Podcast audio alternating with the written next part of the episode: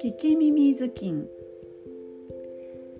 昔々人里離れた山奥に一人のおじいさんが住んでいました。おじいさんは毎日しょいこを背負って山へ芝刈りに行きました。ある日のことです。その日もおじいさんは芝をいっぱい担ぎ山から降りてきました。と行く手のこんもりとした木立の下を何やらぴょんぴょん跳ねているものがいます。はてなんじゃろう。おや狐でねえか。それは小さな小狐でした。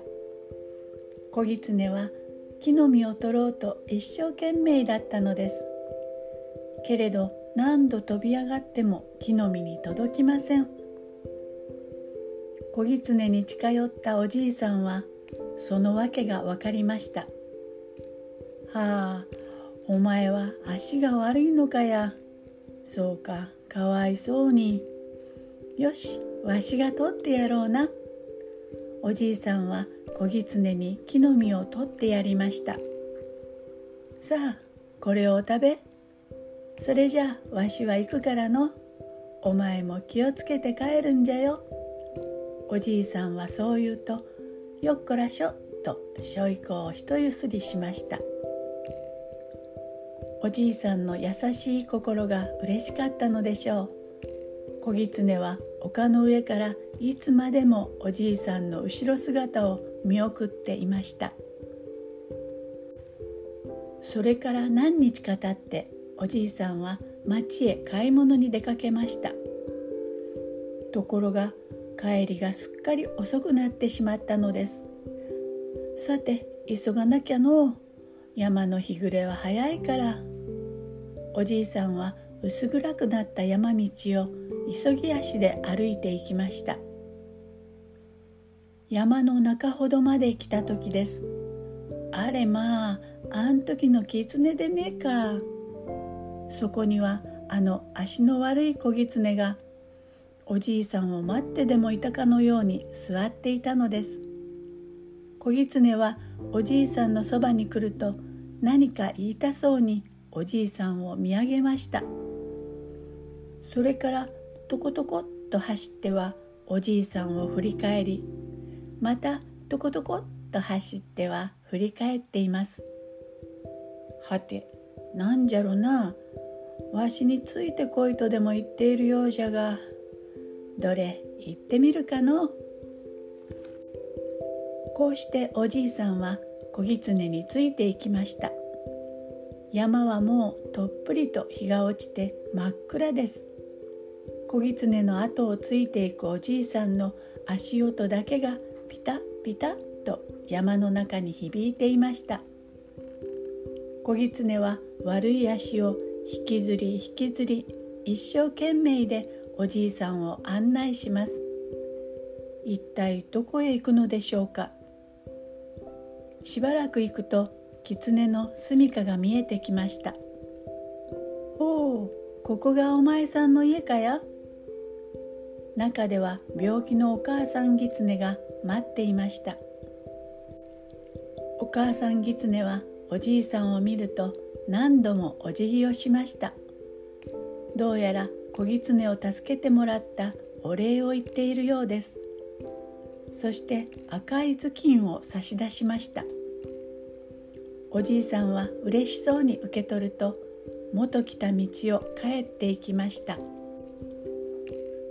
次の日おじいさんは山へ行かずに家で薪を割っていました。せっかくもらった頭巾じゃしまっておくこともあるまい。おじいさんは頭巾をかぶるとまた薪割りを始めました。するとどこからともなく人の話し声が聞こえてきました。誰か来たようじゃな。おじいさんは頭巾を取って辺りを見回しましたが誰もいません。空耳だったかと頭巾をかぶるとまた話し声が聞こえます。もしやこの頭巾のせいではおじいさんは狐が頭巾を大事にしまっていたことを思い出しそれを調べてみましたがそれはどこにでもあるような普通の頭巾でした。おかしいのまさかこの頭巾がおじいさんは頭巾をかぶりました。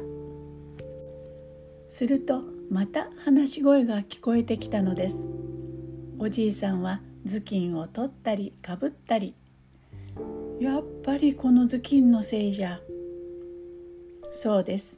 狐のくれた頭巾は鳥や草や木や動物たちの声がみんなわかる聞き耳頭巾だったのです。それからというものおじいさんは山へ行くのが楽しみになりました。そんなある日木の上で2羽のカラスがしゃべっているのに出会ったのです。おじいさんは聞き耳頭巾をピチッとかぶると早速カラスのおしゃべりを聞くことにしました。なあお前さん知ってるか？長者丼の娘さんが長いこと病気だってこと。そうだってね。フクロウの親父さんに聞いたんじゃが何でも娘さんの病はたたりじゃと。たたりって一体何の？ほら長者丼の庭にクスノキがあるじゃろう。あのクスノキが娘さんにたたったんじゃと。カラスの話はまだ続いていました。それによると長者丼の娘さんの病はクスノキの上に蔵を建てたのでクスノキが長者丼を恨んで可愛い娘さんを病気にしたというのです。次の日おじいさんは早速長者丼を訪ねました。長者様娘さんが病気で心配でしょう。ところで今夜わしを蔵に泊めてくださらんか。きっと娘さんの病を治してみせますから。長者丼は医者でもないのにと思いましたがおじいさんを泊めてみることにしたのです。その夜蔵に入ったおじいさんは聞き耳頭巾をかぶってタバコをくゆらしていました。さあ今に何かが聞こえてくるぞと待っていましたがいくら待っても何も聞こえません。これにはおじいさんもほとほと困ってしまいました。長者丼を騙したって言われたら大変じゃわい。おじいさんは心配になってきました。その時です。蔵の外から「痛いよ痛いよ」とクスノキの鳴き声が聞こえてきたのです。かわいそうにな。お前さんも長者丼を苦しめてやるといい。そばにいる木が言っています。うん。それでオラも長者丼の娘を病気にしてやったんだ。蔵さえどけてくれたらな。これを聞いたおじいさんはすっかり安心しました。夜が明けるとおじいさんは蔵から飛び出して長者丼に言いました。クスノキのそばにある蔵をどかしなされそうすれば娘さんの病気はきっと良くなります。長者丼はちょっとびっくりしました。しかし可愛い娘のためなら何でもする気でいた長者丼。その日のうちに蔵を動かしたのです。それから5日ほど経ちました。クスノキは重い蔵がなくなってのびのびしたせいでしょうか。わーっと大きな背伸びを一つすると青々した葉を一面に広げました。そして「おじいさんありがとう。これでオラも村一番のクスノキになれるよ。と叫びました。周りの木もクスノキが元気になったので嬉しそうです。クスノキが元気になるにつれて長者丼の娘さんの病気もどんどん良くなりました。そしていつしか可愛い笑顔を見せるようになったのです。これでおじいさんも苦労の甲があったというものです。長者丼が大喜びしたのは言うまでもありません。おじいさん本当にありがとう。お前さんは娘の命の恩人じゃ。おじいさんは長者丼からどっさりお礼をもらいました。そしてこれもみんなあの狐のおかげじゃのう。と思うのでした。お礼をいっぱい持って家へ帰る途中おじいさんは考えました。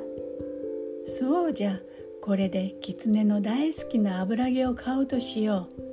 きっと喜ぶぞ。次の日おじいさんは油揚げをどっさり買いました。おいきつねやい。おいしい油揚げじゃぞ。そう言いながらおじいさんはえっちらおっちら山道を登っていきましたとさ。